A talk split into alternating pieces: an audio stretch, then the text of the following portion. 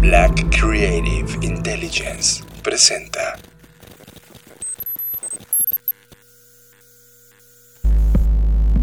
Escuchas. Escuchas. Escuchas un podcast de Dixo. Escuchas Creative Talks. Creative Talks. Creative Talks. El podcast donde hablamos de creatividad, Futuro. innovación, Medios. disrupción Y emprendimiento. con Fernanda Rocha y John Black. Por Dixo, La productora de podcast más importante de habla hispana. por Dixo. y nuestras líneas de tiempo se vuelven a colisionar. Bienvenidos humanos a las Creative Talks Podcast, el podcast donde hablamos de negocios, innovación, diseño, creatividad, disrupción, futuro y arte. Yo soy John Black y es un honor darle la bienvenida y presentar a Fernanda Rocha. Hola, hola, hola a todos y todas, ¿cómo están? Espero que estén tan contentos como yo estoy el día de hoy. Hay muchas razones por las cuales me siento el- usualmente feliz, ya les platicaré a lo largo del podcast, pero una de ellas es que de nuevo estamos juntos y eso me pone muy, muy feliz. Bienvenidos al podcast. Este podcast se emite desde Dixo.com y les damos la bienvenida. Tema de la semana. Discutimos el tema que ocupó nuestra agenda a lo largo de la semana. Presentado por Black Trends. Las mejores tendencias sintetizadas para ti. Ok, iniciamos con el tema de la semana y es un poco un chisme tecnológico, John, porque se trata sobre una compañía que ya lleva tiempo dando de qué hablar y esta vez no es la excepción. Estoy hablando de OpenAI, que para los que jamás han escuchado de esta compañía, les cuento un poco, es una compañía de investigación de inteligencia artificial. Se supone que al inicio era sin fines de lucro y tenía por objetivo promover y desarrollar la inteligencia artificial amigable, de tal manera que se convirtiera en un beneficio para la humanidad y no un maleficio como nos lo han hecho ver las historias de ciencia ficción. Esta organización eh, pretendía que se colaborara libremente, por eso es OpenAI, porque trabajaban bajo esta filosofía de software abierto, etc. Y además colaboraban con otras instituciones e investigadores, pues para hacer todo este tema de patentes, de investigación, que siempre estaban abiertas al público. Entre sus fundadores, para que se den una idea de quién está detrás de este proyecto, están Elon Musk y Sam Altman, que son, como ya sabemos, como estos grandes empresarios del mundo tecnológico. Y ellos pues estaban como muy preocupados, digamos, por el riesgo existencial de la inteligencia artificial. Ya habíamos escuchado a Elon Musk decir que esto se iba a salir de control, este, y bueno, varias veces él ha expresado que, que esto puede salir mal, ¿no? El año pasado, eh, ellos dijeron que habían lanzado o creado un software que era tan bueno generando texto, incluyendo artículos, noticias falsas, es decir, cualquier tipo de texto, que era demasiado riesgoso publicarlo. De tan, de tan bueno que era, era muy peligroso. Sin embargo, esto, este argumento desapareció cuando dos graduados de, en una maestría recrearon el software y pues no, no le quedó más a OpenAI que lanzar el original, ¿no? Como decir, bueno, ya, aquí está. Entonces, por eso les digo que es un chisme, porque a partir de ahí ocurrieron una serie de cosas muy, muy raras dentro de esta organización, porque si bien, como ya lo mencioné, originalmente era, estaba pensada que fuera sin fines de lucro, en 2015, eh, pues ocurrió algo icónico y es que Elon Musk se separó. En, en- ese momento él ya empezaba a decir, esto no me está gustando y en 2015 fue cuando lanzó la primera advertencia de que eso no iba por buen rumbo. Así que en 2018 él dijo, me voy de aquí, vaya, ahí se quedan, aquí yo los dejo con esto, yo sigo en lo mío y se fue, ¿no? Y el año pasado apenas se convirtió en una empresa con fines de lucro. Y cuando pasó eso, recibió una inversión de mil millones de Microsoft. O sea, vean cómo va esto evolucionando y Mil hacia dónde millones de ¿no? dólares de Microsoft. Sí, exacto. Brutal. El lanzamiento que acaba de hacer y por lo cual estamos hablando de esta empresa otra vez y por lo cual se está convirtiendo en una noticia en el mundo tecnológico, es porque está lanzando su primer producto comercial. O sea, todo esto que había hecho, que no, amor y paz y la inteligencia artificial es nuestra amiga, bla, bla, bla. De repente cuando les cae este fondo dicen, no, ¿saben qué? Ya vamos a lanzar productos comerciales. Y eso, pues evidentemente complementó o terminó de hacer que esta se convirtiera en una empresa, ¿no? Si bien venía de una ONG, dijeron, bye, vamos a hacer una empresa y esto complementó su transformación. Y entonces, un instituto eh, de investigación que al final se supone que era para ayudar a la humanidad, pues se, termina convirtiendo en un competidor y un, un, buen competidor contra los gigantes tecnológicos que ya conocemos, ¿no? Google, este, Amazon, etcétera pues este ya se, pone en el radar y a ese nivel con esas compañías enormes porque trae toda esta, no solo robustez financiera, sino infraestructura, porque Microsoft incluso diseñó una supercomputadora especial para ellos. O sea, chéquense cómo esto ya se va enlazando para poder soportar, se supone que todos los desarrollos que vayan haciendo, ¿no? Entonces, bueno, ahora que ya avisó de, ay, siempre sí voy a vender cosas, pues evidentemente nadie se ha hecho esperar ya había como algunas pruebas que ellos habían lanzado para compañías, pero cuando todavía no eran una, una empresa.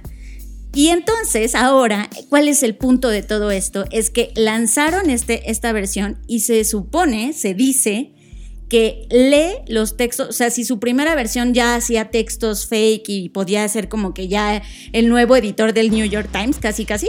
Claro. Ahora dicen que esta versión está así mil veces ya superó, ¿no? Todo escribe de una forma que tú como ser humano ya no identificas que esto lo escribió un robot, por decirlo de alguna forma, una inteligencia artificial.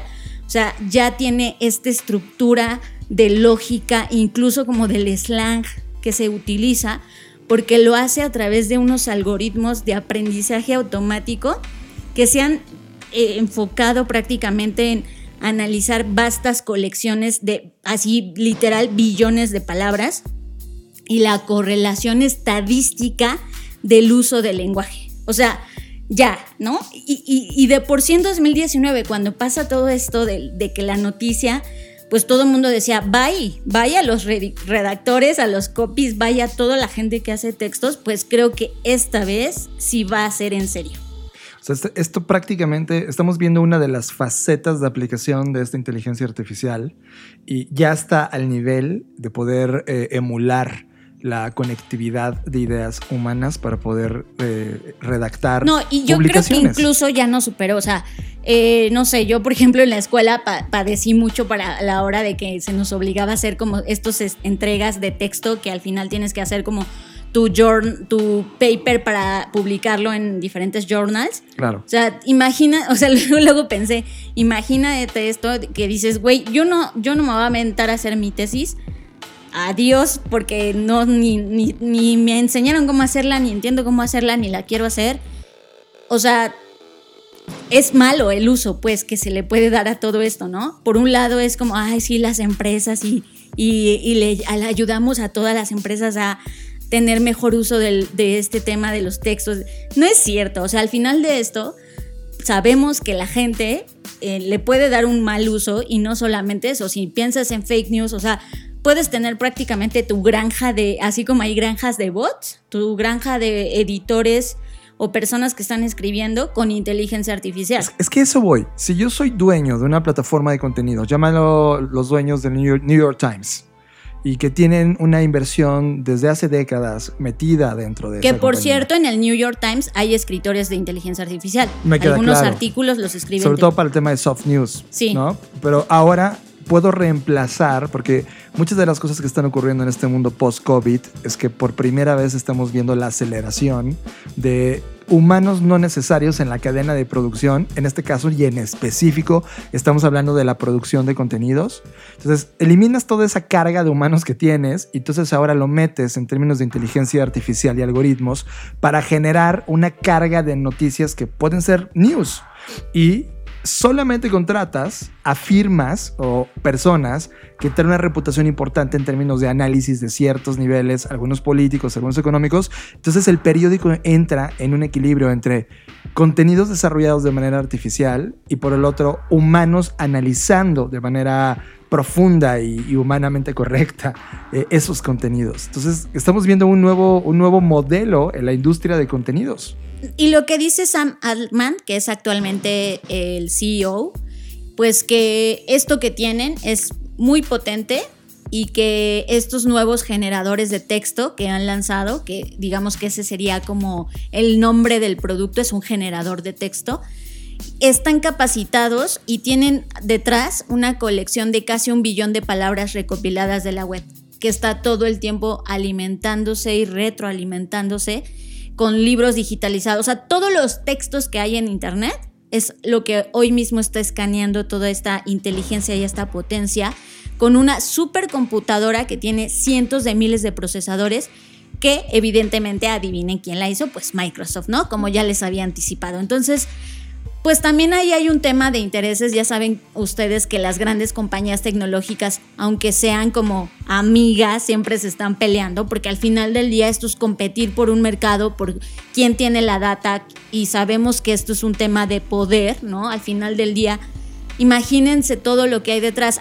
Y esto, ¿sabes qué me lleva, John? A lo que pasó el día de ayer, que nos conectamos en una videollamada en Meet y de repente nos apareció esta opción de, captions, de, subtítulos, de activar subtítulos y nos pasó, o sea, igual y esto ustedes van a decir, ¿eso qué? Pero nos pasó algo irreal porque empezó a conversar con nosotros. Eh, o sea, es decir, en lugar de que aparecieran los subtítulos de las cosas que estábamos hablando, pareciera que de repente literal se intentó comunicar con nosotros y nos hizo preguntas. Se supone que esta funcionalidad de captions repite o, bueno, de alguna forma escribe lo que tú estás diciendo.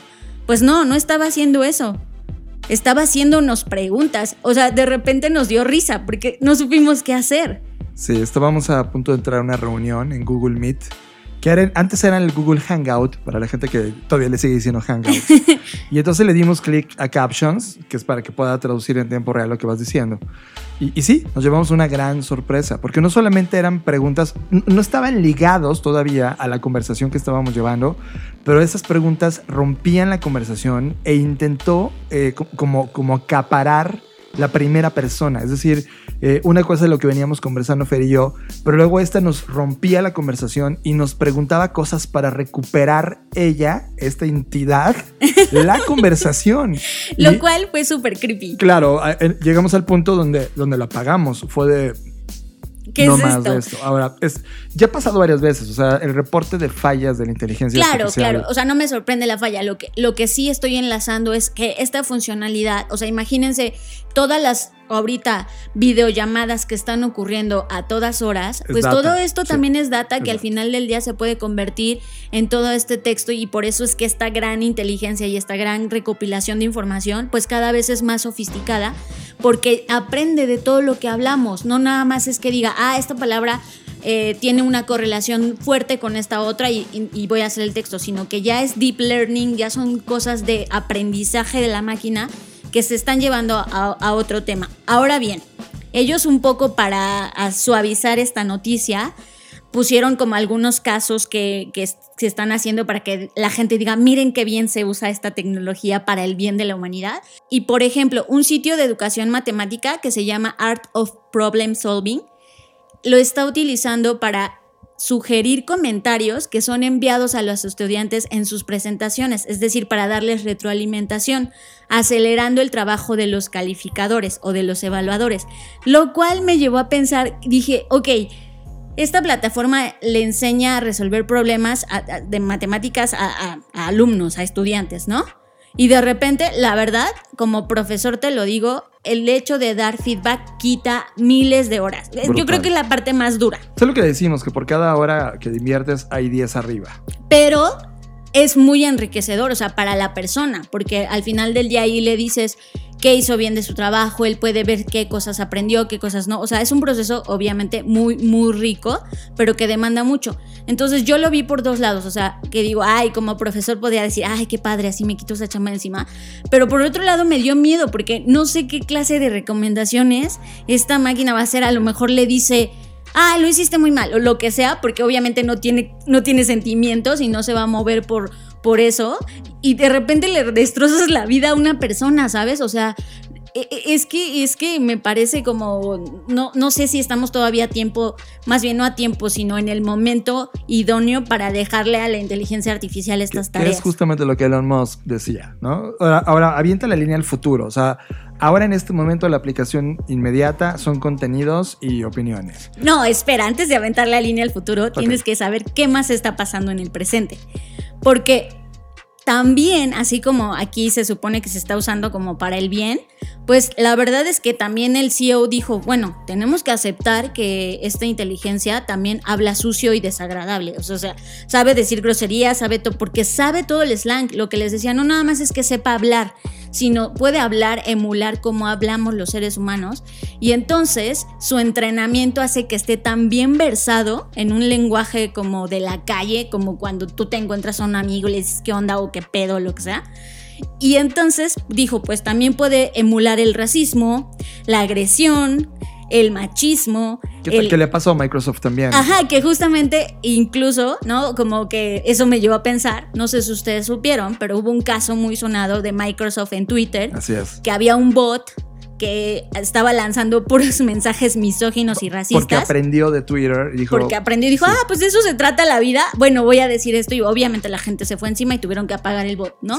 Pero el, el, punto es ese, es como, claro, es obvio y ahora sí con eso podemos aventar la línea al futuro de todo lo que puede salir mal aquí. Imagínate una compañía que está justamente del otro lado. O sea, eh, esta compañía capitaliza el hacer mal en el mundo voy a, meterme solamente en una. Eh, noticias falsas, ¿no? Claro. Entonces, imagínate que estamos en, en, las elecciones del 2024 y en lugar de tener a seres humanos haciendo contenidos falsos, con imágenes falsas, videos falsos, testimonios falsos, ahora traes esta máquina que entiende el comportamiento de los candidatos a la, a, la elección y entiende dónde puede estar el punto ¿no? de, quiebre. Imagínate, solo para hablar del presente, a López Obrador, nuestro presidente, si estás en la Ciudad de México o en México, tenemos un presidente que pareciera que no tiene nada, vive en 1940, pero imagínate que se avienta un testimonio falso porque lo puede generar eh, por voz falsa también. Un comentario donde dice, ¿las mujeres qué? ¿No?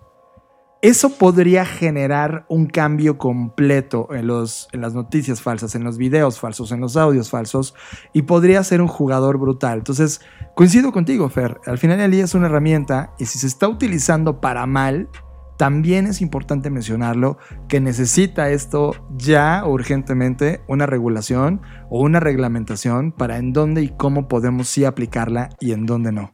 Totalmente, al final del día, aunque OpenAI dice que va a examinar que los clientes le den un buen uso y bla, bla, bla, bli, bli, bli, y que además ellos se van a encargar de que no haya spam o acoso y que incluso ya presumen que algunos de sus clientes han creado filtros, pues sabemos perfectamente que este tipo de tecnologías siempre pasa. Si, o sea, si WhatsApp y todas estas plataformas a cada rato salen noticias de, ay, hackearon las contraseñas de no sé qué, ay, hackearon y expusieron los números de todos. O sea, imagínate si eso es una información que obviamente es valiosa, pero que es en un primer nivel de usuario, ahora imagínate toda esta data que al final del día sabe lo que está pasando, ¿no? Entonces se me hace un poco naif o ingenuo pensar que digamos, ay, sí, Open, Open sí, sí es cierto que tú vas a vigilar que todo esté en orden. Claro que no, al final del día, él, si ya decidieron ser una compañía y si ya decidieron bajar fondos, y obviamente les va a valer con tal de poder llegar a las metas que sea que tengan que llegar. Ahora, esta, esto que estás contando, conéctalo con un proyecto que estuve viendo en la semana que me parece escalofriante, sería la palabra. Es un proyecto que se llama Hybrid la página web es whatisthehybrid.com. Hybrid se escribe H-Y-B-R-I.com. Que creo que es hybrid, ¿no? Bueno, como sea. hybrid, hybrid. lo que importa es lo que está pasando. Ahora, lo que, lo que quiero platicarles que hace este proyecto es que esto. Con este tema de, de que los humanos estamos, pues de alguna manera, aislados, hay muchos humanos que están literal en sus casas o departamentos solos. ¿Qué pasaría si puedes recrear digitalmente a un ser humano? Cualquiera que este sea, ¿eh? Ya sea un familiar, el amor de tu vida o, O un Scarlett. artista. Sí, Scarlett Johansson, ¿no?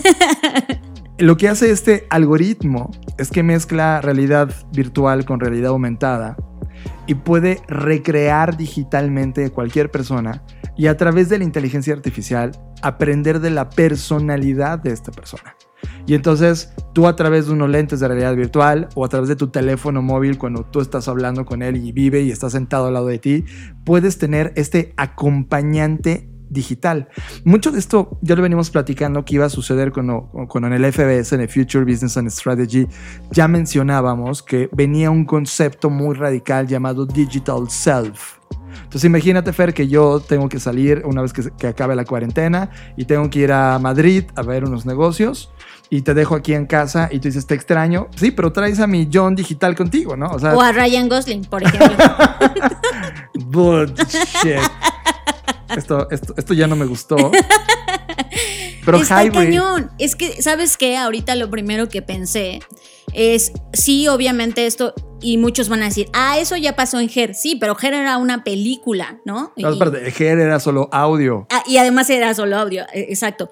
O ya pasó en, sí, ya hemos visto que ya pasó en películas, pero una cosa es verlo en, en una, en una narrativa y de repente ver Con- que ya está, o sea, compañía. métanse al sitio, Sí. está cañón. O sea, lo primero que yo pensé es, imagínate que, tú- que, que tú dices, ok, esta persona que extraño, cu- cualquiera que sea, no está. O alguien que se murió. Espera, no espera.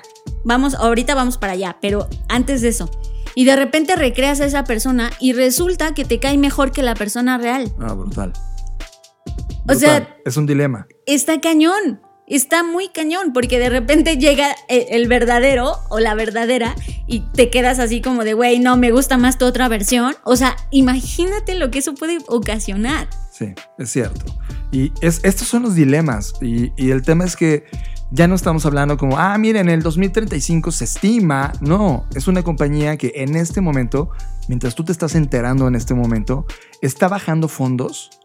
Que, que- que lo está haciendo y además tiene un proyecto activo en Kickstarter, que tú sabes es una plataforma de crowdfunding y también puedes meterle dinero si crees en esta compañía. En cualquiera de los aspectos está pasando en el presente. Y este proyecto es el primero de muchos que nos va a tocar ver sobre este nuevo concepto de Digital Self. ¿Y sabes Y- qué confirma? Sí. que una de las cosas que, que veo muy, muy constante y muy, repeti- muy, muy a menudo en el tema de diseño de futuros o de prospectiva, sobre todo diseño de futuros, es el tema de que lo que hoy nos parece, hay una palabra en inglés que es uncanny, que lo que hoy te parece como, ay no, repulsivo, raro o, o loco, en algún momento va a ser aceptable y peor aún, se va a convertir en la nueva realidad. Y si esto lo llevas años atrás, o sea, imagínate que yo en- a la gente de hace 50 años o 100 años les hubiera dicho, güey, en el futuro vas a poder tener a una persona que, que esté así contigo de esta forma. Obvio se les hubiera hecho como raro, como loco, como no, y como, y, y hasta indeseable, como de, ay, no, guacala, ¿no? Y hoy, en este momento, se nos hace real. Ahora imaginen, ¿por qué les digo esto? Porque imaginen lo que hoy te da más asco, más repulsión, lo que hoy dices, no soporto esto. Eso que estás pensando en 50 años va a ser la normalidad. Entonces, ojo con nuestras cosas que creemos indeseables, porque al final es lo que se termina convirtiendo en realidad. Y esto lo uno, por ejemplo, con una foto que vi en Twitter sobre una pareja trans embarazada, donde él físicamente parece un hombre, pero era mujer y por lo tanto pudo concebir. Y entonces esta idea, incluso ver un hombre embarazado, por decirlo de alguna forma, pues mm, imagínense pensar en esto hace 100 años o hace 50 o hace 10. La gente hubiera dicho, no, guácala, eso es indeseable, pero eso se va a convertir en la nueva realidad. Entonces, pensemos a dónde nos puede llevar. O sea, yo lo primero que creí, o sea, digo, lo de Ryan Gosling lo dije de risa, pero pero no creo que la gente no lo vaya a hacer, ¿sabes? Y que incluso se vuelva eso también un negocio. Es como que las marcas, se- las personas se vuelvan las marcas y digas, ok, quieres tener a X persona, Ryan Gosling, pues cuesta más, ¿no? O, o, ¿sabes? Como este cumplir todas las fantasías de un ser humano y de, estas cosas que son como ocultas, pero que todos tenemos, ¿no? Esa parte como oscura. Imagínate cómo puede hacerse visible con este tipo de plataformas. Claro, va, va a haber también un copyright de Digital Self. Ajá, exacto, de no, no me pueden replicar a mí digitalmente, Sí, ¿no? Sí, sí, cuesta tanto. ¿no? O como una aseguradora, o sea, imagínate el seguro de te aseguramos que no te que no te clonen digitalmente o no sé, o sea, pienso como todo el halo de servicios que se puede montar alrededor de esto, compañías que hoy no existen que se pueden crear alrededor de todo este tema. Claro, y, y ahí viene la revolución de la quinta pantalla, que son estas, estas nuevas interfaces que tra- te traes en tu ojo, que, que pueden acelerar esto. De hecho, ya alguna vez vimos un cortometraje que pasaría con una niña que no existe y que está ahí, que es como la hija del chavo. O sea, hay una crítica social. Y ¿qué eso me lleva justo a lo que habíamos platicado en el FBS sobre este caso en China, ¿no? De, de, de la mujer del- que ve a de su una hija. señora que perdió a su hija y de repente pues la reviven de Sí. manera virtual. Y también creo que eso, sobre todo ahorita, que hay un tema de mucho dolor sobre las personas que no se pueden despedir de los que se enferman de COVID y mueren. Creo que, híjole, hay muchísimo, o sea, podríamos hacer un especial de esto. Está increíble lo que está pasando. Métanse a la página What is the Highbright, según yo, o hibri.com y ahí van a estar. Si no, en las redes también lo vamos a poner para que se metan y vean hacia dónde nos puede llevar esto. Libros. Somos adictos a los libros y te traemos la reseña de lo que estamos leyendo actualmente. Libros es presentado por Katana, el primer Creative Planner para mentes creativas. En diciembre 28 de 1895, es hace muchísimo tiempo, una multitud de personas se reunieron a las afueras del Gran Café de París para presenciar una misteriosa exhibición. Solo como marco contextual, ese fin de siglo fue excitante, Fer. Había una explosión de ingeniería, arquitectura, ciencia, tecnología, gente haciendo cosas y mostrando maravillas. Fue también un momento en donde años atrás Gustave Eiffel había levantado su torre más icónica del mundo, la Torre Eiffel, eh, y la electricidad también había iluminado las calles de París, creando el mote de la ciudad luz. Todo eso estaba pasando en esos momentos, ese era el contexto. Esa noche del diciembre 28 de 1895, en el Gran Café de París, Auguste a Louis Lumière mostraron 50 segundos de un filme. La primera ocasión en la historia en que la humanidad viera una pantalla en movimiento. Imagínate ese momento de verlo. Ese fue el inicio de noches caóticas en el Gran Café de París. La voz se corrió por todos lados y cientos de personas querían ver esos 50 segundos de imágenes en movimiento que unos locos científicos llamados Lumière estaban trayendo. Ese fue un momento icónico, el nacimiento tecnológico de algo. Pero, ¿qué es más importante? ¿El nacimiento tecnológico o el nacimiento cultural o el medio? ¿Cuándo fue realmente el nacimiento del cine? En 1903, es decir, una década después de ese momento, 1903, George Albert Smith tomó el invento de los Lumière y realizó un acercamiento con la cámara. No solamente la dejó fija, sino le dio movimiento a la cámara. Ese, ese simple detalle. Inventó el close-up. Sí, totalmente. Y esa simple innovación de la herramienta detonó un periodo de experimentación. En ese momento todo, todo el mundo dijo, ¡ah! Se pueden hacer cosas con la cámara. Y entonces esta experimentación y progreso en las narrativas llevó a crear al cine. Este tema de este ejemplo ocurrió también cuando Tomás Alva Edison inventó el fonógrafo. Ya hemos hablado de, de, Tomás Alva Edison hace como seis ediciones del podcast. Edison nombró su invención tecnológica como una máquina parlante, un talking machine. Pero no fue hasta que un ingeniero llamado Elrich Reeves Johnson fundó una compañía que se llama Victor Records en 1901 e inició una contratación de músicos y performancers como Enrico Caruso. En síntesis con estas dos historias que les estoy contando, Edison inventó la tecnología, pero Johnson hizo algo todavía más significativo. Inventó la industria de la música. Piensa cuánta tecnología se ha creado desde 1980 hasta el día de hoy. Lo hemos dicho siempre en este podcast. El crecimiento ha sido exponencial prácticamente en los últimos 30 años y nuestra tecnología prácticamente rebasó nuestra habilidad humana, social, política, artística, económica de entenderla y, usarla. O sea, ahí prácticamente hemos estado todo el tiempo diciendo que tenemos un tema de analfabetismo tecnológico en los últimos años que no hemos podido resolver. Y esto es debido a dos cosas importantes, Fer. Uno, sí, la ley de Moore, que de alguna manera fue creada con este pensamiento exponencial de la tecnología y los costos y la potencia que tiene la tecnología. Y la segunda, la llegada de Internet. Prácticamente esto fue un icono que, cambió la historia para siempre. Dos grandes revoluciones, una tecnológica y la otra de comunicación, que en conjunto se convirtieron en una explosiva fuerza de cambio que detonó la innovación.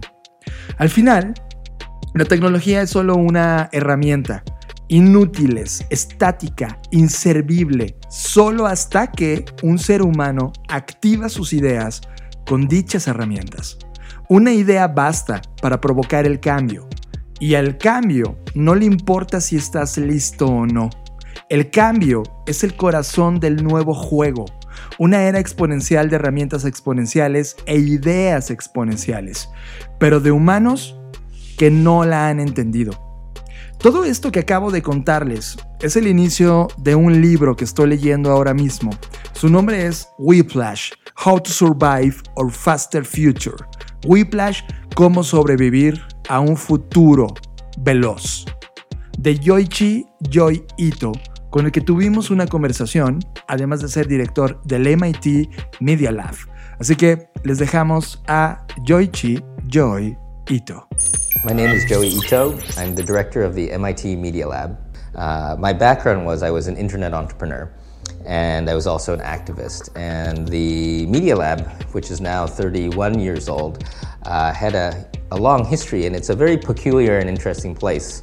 And one of the first things I did was to try to figure out how my values and the values of the Media Lab overlapped, and whether there was sort of a common theme or principles that we um, shared. And we talked about this at faculty meetings. And I've been wanting to write a book for a long time. And I realized that writing a book about the principles of the Media Lab, as well as my own principles, and telling stories about how these principles uh, uh, affect our lives and affect our futures would be a good thing. Uh, I had a uh, book agent who connected me with Jeff Howe, my co-author, who's a, a Wired journalist and author of the book Crowdsourcing. But we, uh, and, and, the original title of the book was actually something like um, uh, uh, "The Principles of Survival Guide to the Future" or something like that. But the idea was that a lot of books talked about how the world was unpredictable and chaotic, and the internet was changing everything, and everything was disruptive. But it didn't really tell you what you should do about it. So one of the purposes of the book is to help you kind of think about uh, how to think about the future. And so we have nine principles, um, and some of them uh, are uh, s- sound somewhat contradictory. So, uh, and, and each chapter is one of the principles. So, one of my favorites is uh, practice over theory, and a lot of my faculty didn't like that. But there's, I think it's a Yogi Bear, but there's an old quote that says, "In theory, practice and theory are the same." And in fact, the Media Lab, uh, when uh, it, in the early days, people used to say "demo or die" instead of "publish or perish." And the idea was that you needed to build things in order to learn about them, in order to talk about them. And by building things, different people from different disciplines could work together. When I got here, I added deploy. Um, I, I, we changed it to deploy or die. Um, and uh, when I was explaining this to President Obama at uh, lunch, the president said, Well, maybe you should work on the messaging. And I imagined what it would sound like to him deploy or die. So we changed it to just deploy. But the idea about practice over theory is that you learn a lot more. Uh, you learn facts from doing things um, than just theorizing. So that's one of our key messages. Is, and, and another one is, is compasses over maps. Because when the territory is changing and it's really complex, um, sometimes the cost of creating a map or the accuracy that you can have in a map, which is really the planning, is, uh, is very limited. And so what you really need is a compass heading. For instance, uh, when I first met the YouTube uh, uh, folks, um, you know, actually, when you look at 2005, YouTube was a dating site with video. And then later it was Flickr with video.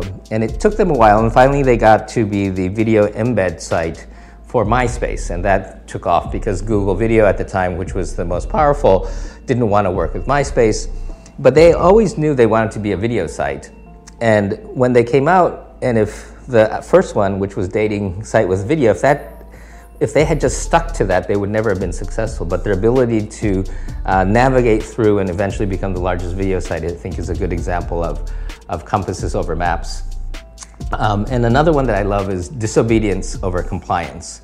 Uh, we recently announced a disobedience award, which got a few raised eyebrows around here. But the idea is that whether it's the scientific method, um, which is uh, questioning authority, thinking for yourself, whether it's democracy, which is uh, uh, questioning the status quo, or the evolution of laws, which is, uh, you know, the famous uh, quote, and I won't get this exactly right, of Martin Luther King, which is that we all have a moral uh, imperative to follow just laws, but a moral imperative to disobey unjust laws. And it's that disobedience of unjust laws against unjust laws that uh, freed India under Mahatma Gandhi or created the civil rights movement, and maybe more recently uh, uh, uh allowed uh, gay and lesbian marriages and things like that. So, so I think that disobedience over compliance, when I think about the Media Lab and how we design the lab, I, I like to think about the lab as being disobedience robust a place where people can be disobedient and can question authority, and that those sorts of disobedient behaviors makes us stronger uh, rather than weaker. So, so there are other principles in the book, but we tell stories about sort of the future of manufacturing, the future of synthetic biology, Bitcoin, blockchain, to try to illustrate these principles and hopefully uh, show people uh, and how to think about. Estás escuchando Creative Talks Podcast. Fernanda Rocha. Hemos hablado en este podcast muchas veces de la importancia de los rituales, porque los rituales nos han construido y prácticamente nos abrazamos de ellos. Tú, Fer, finalmente te graduaste de la especialidad del diseño del mañana y así como tú te graduaste lo hicieron millones de personas en el mundo en distintos niveles educativos en todo el planeta. ¿Qué importancia ves tú en términos de rituales, de ese festejo que nos hemos inventado los humanos para celebrar un grado o haber alcanzado una meta? Pues en lo particular creo que esta vez lo vivo de una forma diferente. La verdad yo no soy un gran ejemplo de rituales o al menos no de los rituales comunes. No, no me gustan las bodas, no me gustan los velorios, no me gustan las graduaciones. Hay muchos rituales a los que siempre les he huido de muchas formas sin embargo, creo que esta idea de pensar que todos estamos en este confinamiento y nos unen ciertos sentimientos y emociones y contextos, pese a que cada realidad es diferente, eso es lo que un poco me hace romantizar la idea de la graduación en este momento.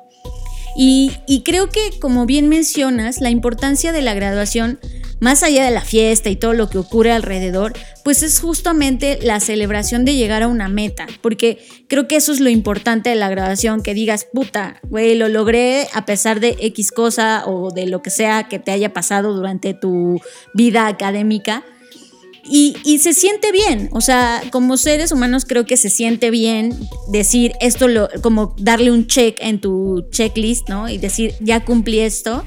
Creo que eso es lo, lo bonito, lo que, lo, lo que rescato de este, de este momento. Ahora bien, considero que sí es importante darle un cierre a las cosas, ¿no? Que haya algo que represente que hubo un inicio y ahora hay un fin y bueno, quizás después sigas, pero, pero que, que, te confirme a ti mismo de, ok, ya terminé este ciclo, me parece fascinante, me parece, y, creo que al igual que los rituales que ya mencioné, de por qué conmemoramos o hacemos este ritual cuando alguien muere o cuando alguien se casa, pues es justo para eso, ¿no? Para que se vuelva memorable y de alguna forma u otra se convierta en un hito en tu vida que valga la pena recordar, etcétera, y que sea, creo que la palabra clave de todo esto es significado, ¿no?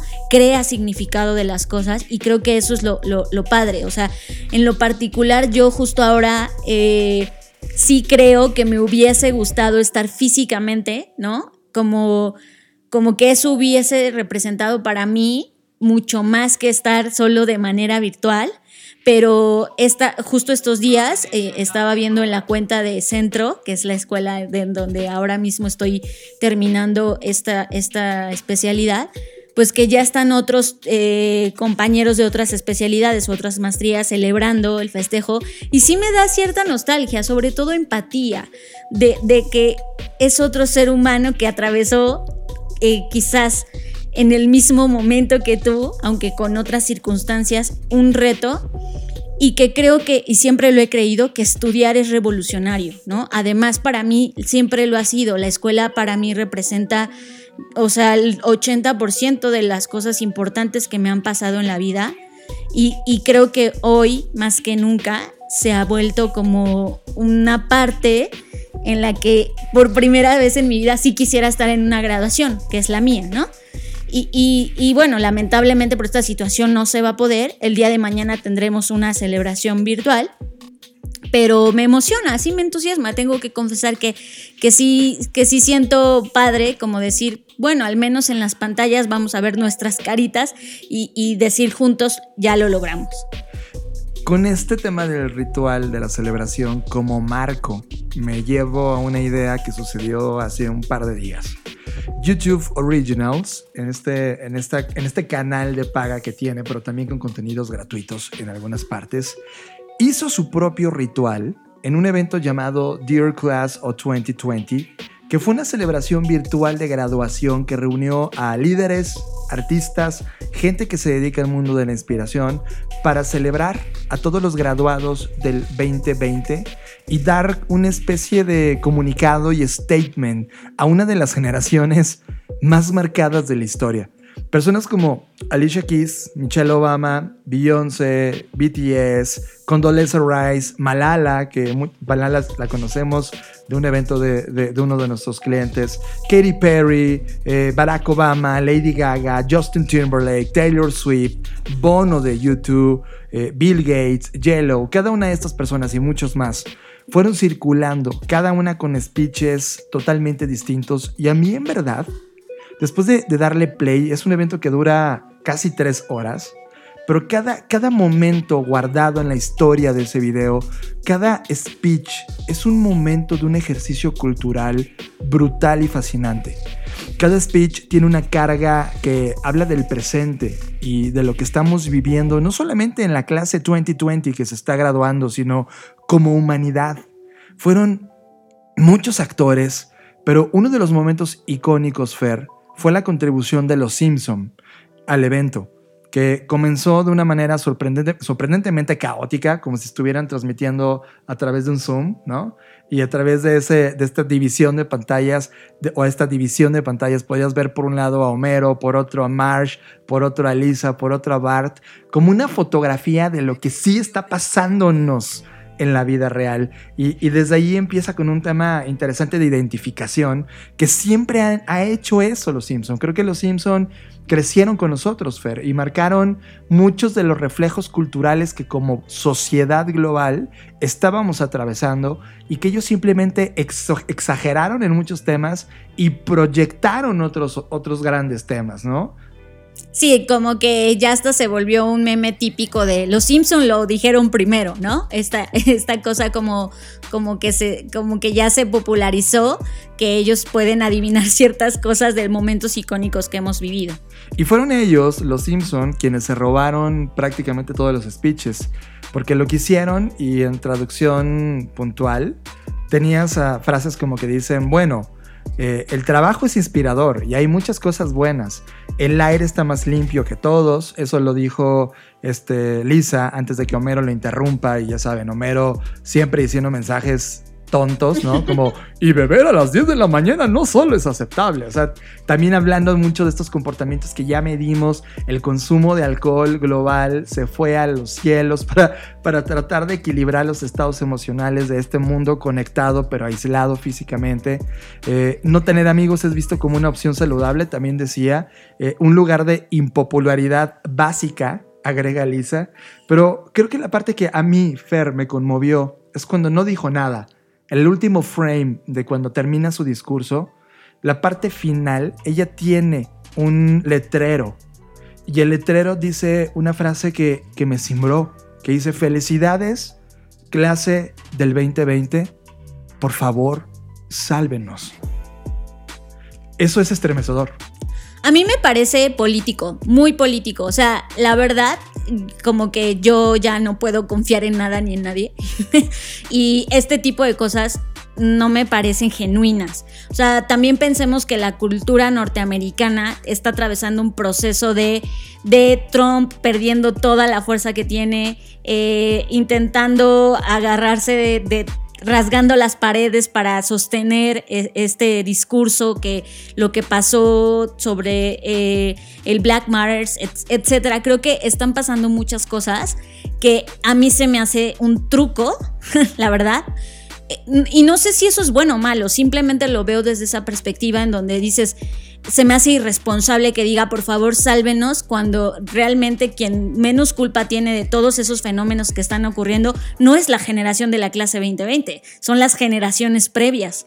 Y ahí es donde no estoy de acuerdo. O sea, y, y me parece increíble porque es muy manipulador. Todos los speeches diciéndote Justin Timberlake y haciendo, la verdad, hay una parte de mí que quiere creer y decir, ay, qué, hermoso y romántico, pero estoy tan ya sesgada quizás o maleada que mucha parte de eso me huele, me huele todo un tema de, de, de intento, intento por decir, vamos todos adelante, pero creo que esos discursos es muy mucho el gaslighting, ¿sabes? Como de distraer la atención y, un poco como llenar tu mente de no, todos empoderados, americanos, vamos a estar bien y en realidad no vamos a estar bien. En realidad lo que necesitamos ahorita no es un speech inspirador que diga, vamos todos adelante, clase, sálvenos aquí.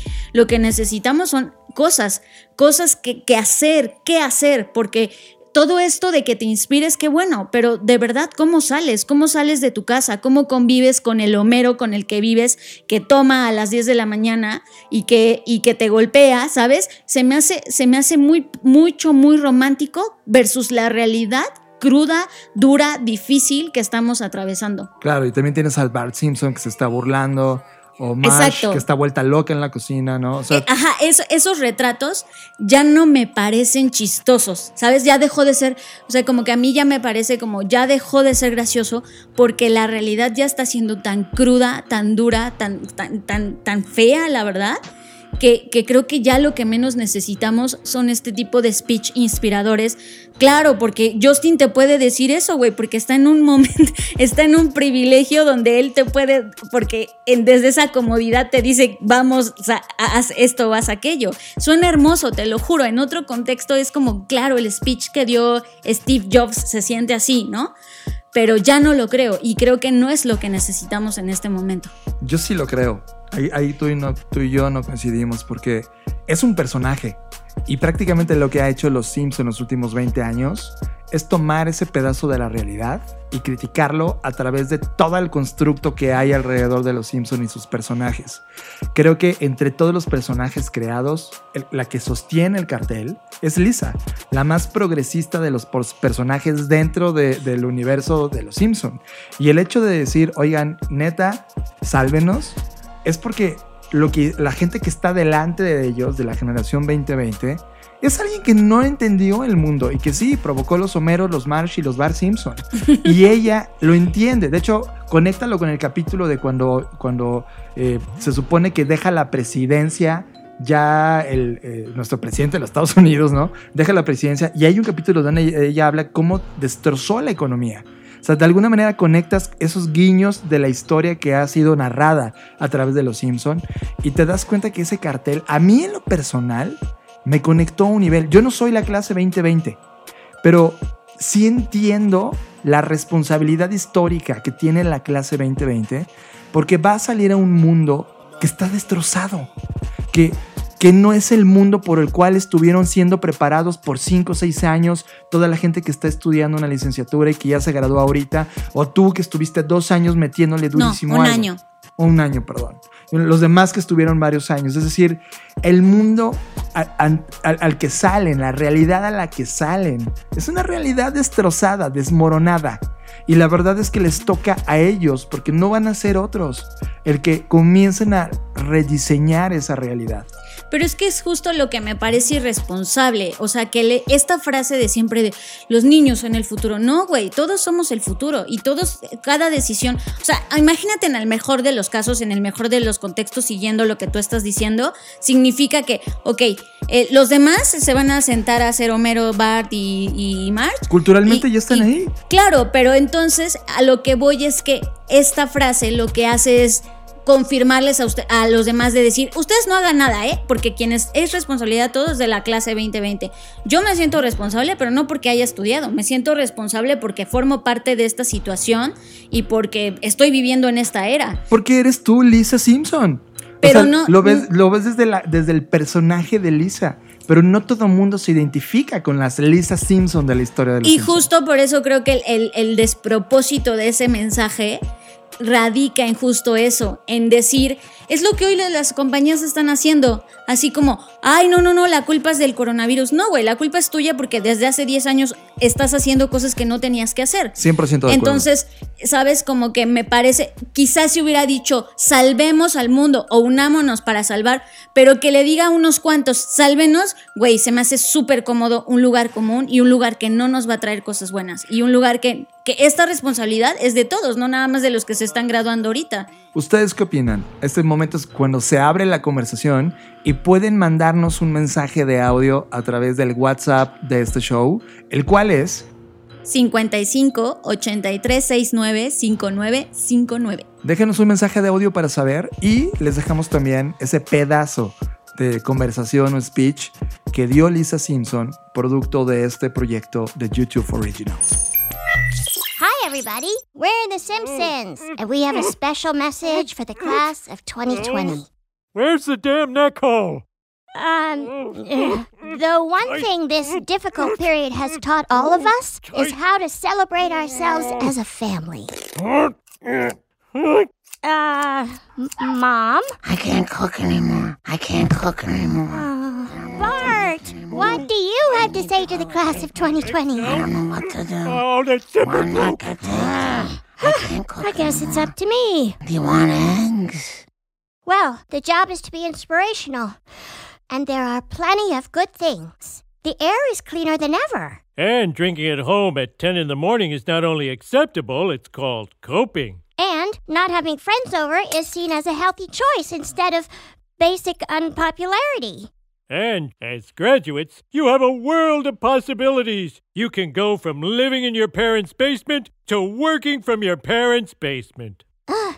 And another good thing people are eating less meat, and animal shelters have found homes for all their pets. which is not connected to the lack of meat, I'm pretty sure. So, in conclusion, I'd just like to say, live from New York, it's Saturday night! It's not New York, and we're not live. Well, it's fun to say, but our message to you in these times love your neighbor, even if it's Flanders. Entrevista. Te traemos las mejores mentes creativas de nuestra generación. Entrevista. Entrevista es presentado por Blackbot, la compañía que diseña el futuro. En la semana conocí a Ana Estrella Matute, quien me platicó de un proyecto que traía que se llama Glosario de Diseño Edición México-Italia, que narra la identidad de una cultura a través de la comunicación visual, del diseño y arquitectura de cada una. Un libro que habla de los personajes, los objetos, movimientos y monumentos que moldearon el diseño y la arquitectura como la conocemos al día de hoy, con el objetivo de educar y transformar a las futuras generaciones, así como fortalecer la identidad cultural. Las dejamos con una entrevista que hicimos con Ana Estrella Matute para que nos cuente más sobre este proyecto. Y bueno, empiezo presentándome. Soy eh, eh, Ana Matute, tengo 27 años. Trabajo actualmente para una firma de interiorismo mexicano. Todo se hace en México, mobiliario y proyectos de interiorismo. Estamos en Aguascalientes, pero también tenemos proyectos pues en toda la República. Y llevo un proyecto personal que se llama Glosario de Diseño junto con mi socia María Testelli. Bueno, este proyecto eh, en realidad se lanzó en el 2018. Eh, es un proyecto editorial padrísimo, donde comienza todo, María y yo eh, nos vamos a estudiar a Milán. Yo mi especialidad, María acaba su carrera profesional. Ella se dedica al diseño industrial. Yo soy mercadóloga, pero hice mi especialidad en diseño, diseño gráfico y visual. Y bueno, la verdad es que vivir en Italia nos dio la oportunidad de ver una cultura inmersa en el diseño, ama el diseño, vive el diseño de una manera muy interesante y muy profunda. Eh, nos llamó muchísimo la, atención cómo los jóvenes dominan quién diseña eh, las iniciales del metro, quién diseñó la lámpara arco, por qué usan una Vespa, quién la diseñó, por qué se diseñó, en qué tiempo se diseñó. Entonces había una, sí, había cierta curiosidad, interés de todos los jóvenes que estudiaban ahí, que vivían ahí, por sus raíces, por sus tradiciones, y las tenían muy, muy bien cimentadas, ¿no?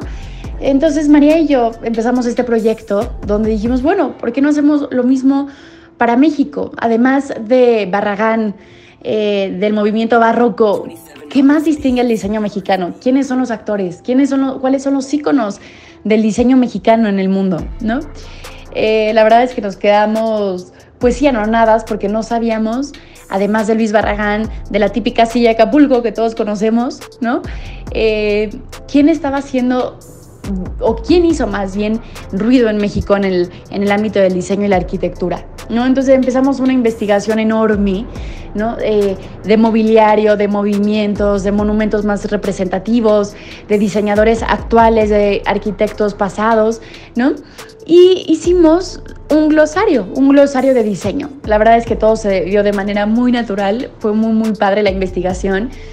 Y creamos un glosario de diseño que habla de precisamente, me voy a ir un poquito repetitiva, pero movimientos, monumentos y objetos del diseño mexicano de una manera muy divertida, muy entretenida, porque también queríamos que fuera algo memorable, que la gente al verlo se recordara algo, recordara después de haberlo acabado se recordara eh, la fecha en que se hizo la silla Acapulco, por qué fue tan icónica, o realmente qué es el barroco mexicano, por qué es tan importante en el país, cómo se construyó el Palacio de Bellas Artes, cuál era su historia, cuál, fue, cuál es su objetivo de construcción. Eh, entonces, eh, fue, lo intervinieron puras ilustradoras, arquitectas, perdón, arquitectas, ilustradoras italianas y mexicanas y puedes ver el libro, qué padre está, eh, los colores son verde, rojo y blanco, de los colores de México y de Italia, pero reinterpretados en distintas tonalidades.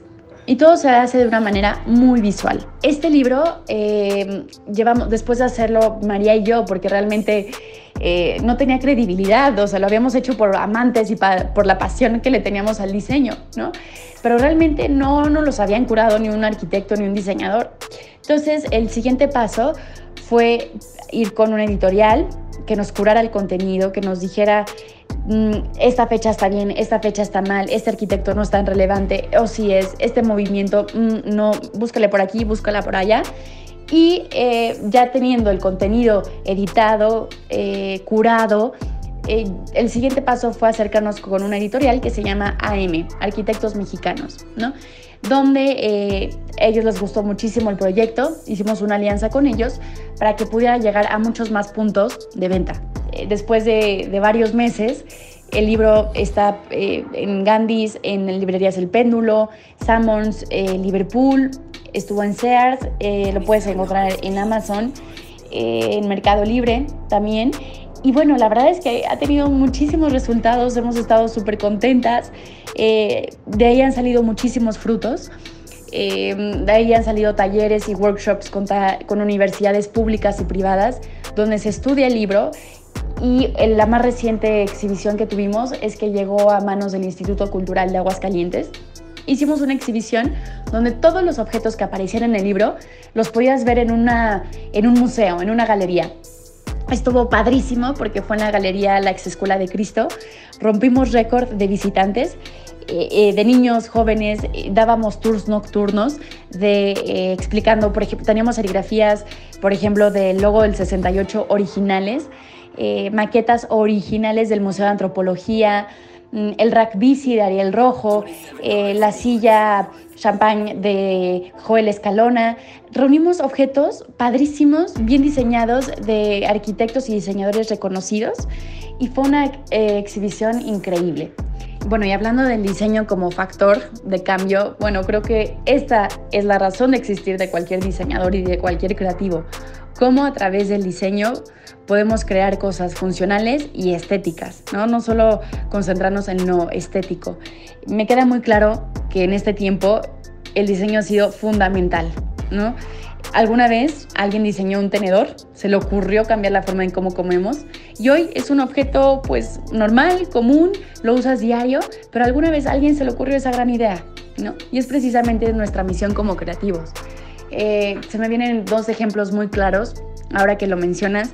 En el COVID, eh, les invito a ver el ejemplo de Japan Airlines, donde rediseñaron por completo el acondicionamiento de sus aviones interiores, el diseño entre un pasajero y otro pasajero y el, uniforme de la azafata es increíble, cómo lo rediseñaron y cambiaron por completo el concepto de una aerolínea. ¿no?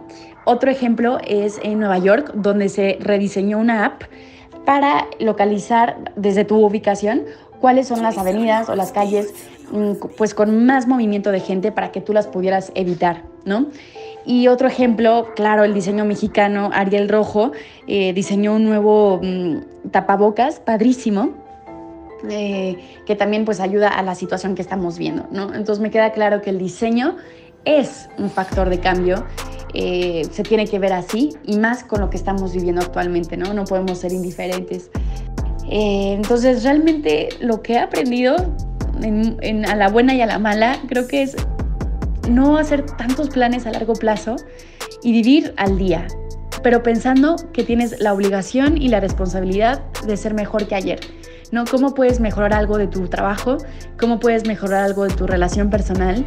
¿Cómo puedes eh, ser mejor, de ti que el día de anterior? Y creo que con eso podemos mejorar muchísimo el momento en que nos toca vivir y que nos toca eh, existir, ¿no?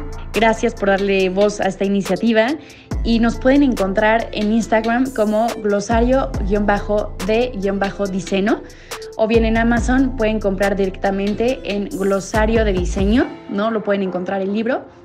O bien escribirnos en nuestras redes sociales eh, y les haremos mandar su libro a su dirección con las cuentas y todo. Si quieren factura, también podemos facturar. Y bueno, estamos también, aprovecho la invitación, queremos promover el Bazar de Diseño, donde estamos vendiendo piezas, litografías originales de diseñadores y arquitectos mexicanos e italianos. Entonces les dejo mi contacto y pues muchísimas gracias Jonathan. Esperamos vernos pronto y a la próxima. Sigue a Fernanda Rocha en sus redes sociales. Twitter, Fernanda Roche. Instagram, soy Fernanda Roche. Sigue a John Black en sus redes sociales. Twitter, Jonathan Álvarez. Instagram, Jonathan Álvarez. Wow, estuvo súper intenso. Hubo, hubo temas, hubo mucha controversia. Fue la primera vez que hicimos como un, un Faitelson. ya le estamos copiando la fórmula a los programas de deportes. Que, en el fondo funciona. ¿eh? He estado analizando mucho su fórmula de, de, tesis y antítesis y cómo en la mesa comienzan a hablarse uno con otros. Creo que deberíamos hacer un Faitelson todo el tiempo aquí. En Ay, no, qué horror. no, pero ya en serio, eh, gracias, gracias por escucharnos una vez más. Nos estamos acercando peligrosamente al episodio 100 y estamos planeando hacer algo interesante, así que esténse pendientes. Y también los invito a que si no han escuchado los otros episodios, si tú vas llegando y es la primera vez eh, que, estás acá, pues haz un maratón de, podcast, comienza desde el inicio. Y, y ¿saben qué es lo interesante? Que si comienzas desde el inicio, no solo vas a ver la evolución que tuvimos a nivel tecnológico porque empezamos a grabar esto en un iPhone, sino también te vas a dar cuenta que hemos ido evolucionando no solo en los temas, en la cartera programática, sino en todas las cosas. ¿Y sabes qué también es lo interesante, John? Que hemos hablado de temas icónicos que hoy han evolucionado desde que lo hablamos hasta el día de hoy de una forma impresionante y eso también me sorprendió. Hagan ese ejercicio, escuchen el resto de los episodios, ya saben, suscríbanse, se pueden suscribir en Spotify, en iTunes, eh, compártanlo, avísenos qué les gusta, qué no les gusta. Estamos aquí para ustedes y gracias a ustedes es que se hace posible esta, esta relación a distancia. Y muchas gracias. Recuerden que soy Fernanda Rocha, me pueden seguir en redes sociales como arroba Fernanda Roche y a Blackbot en todas las redes como Blackbot Rocks. Yo soy John Black y me pueden encontrar en arroba Jonathan Álvarez, tanto en Twitter como en Instagram. Y también les recomiendo que hagan tres cosas importantes. Que sigan compartiendo. Uno, que sigan compartiendo temas con Creative War, el hashtag. Úsenlo en todos lados. Hay que tratar de inspirar al mundo a hacer cosas distintas. Dos, que también escuchen podcasts alternativos. Aquí en Dixo.com van a encontrar una gama de podcasts distintos de todas las temáticas, desde cine hasta tecnología, redes sociales, eh, comida, vida y soledad. En verdad es una locura. Y la tercera es que también se metan a proyectos que tenemos nosotros vivos, como los documentos que estamos haciendo, el de tendencias y el de ahora que hago. Descárguenlos y compártanlos con todo el mundo.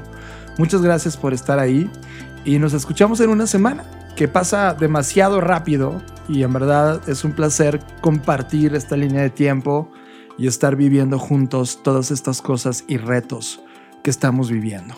Nos vemos en el futuro. Dixo presentó Dixo presentó Creative Talks. el podcast en donde hablamos de creatividad, innovación, medios, disrupción y emprendimiento. Con Fernanda Rocha y John Black. Por Dixo, La productora de podcast más importante de habla hispana. Nos escuchamos en el futuro.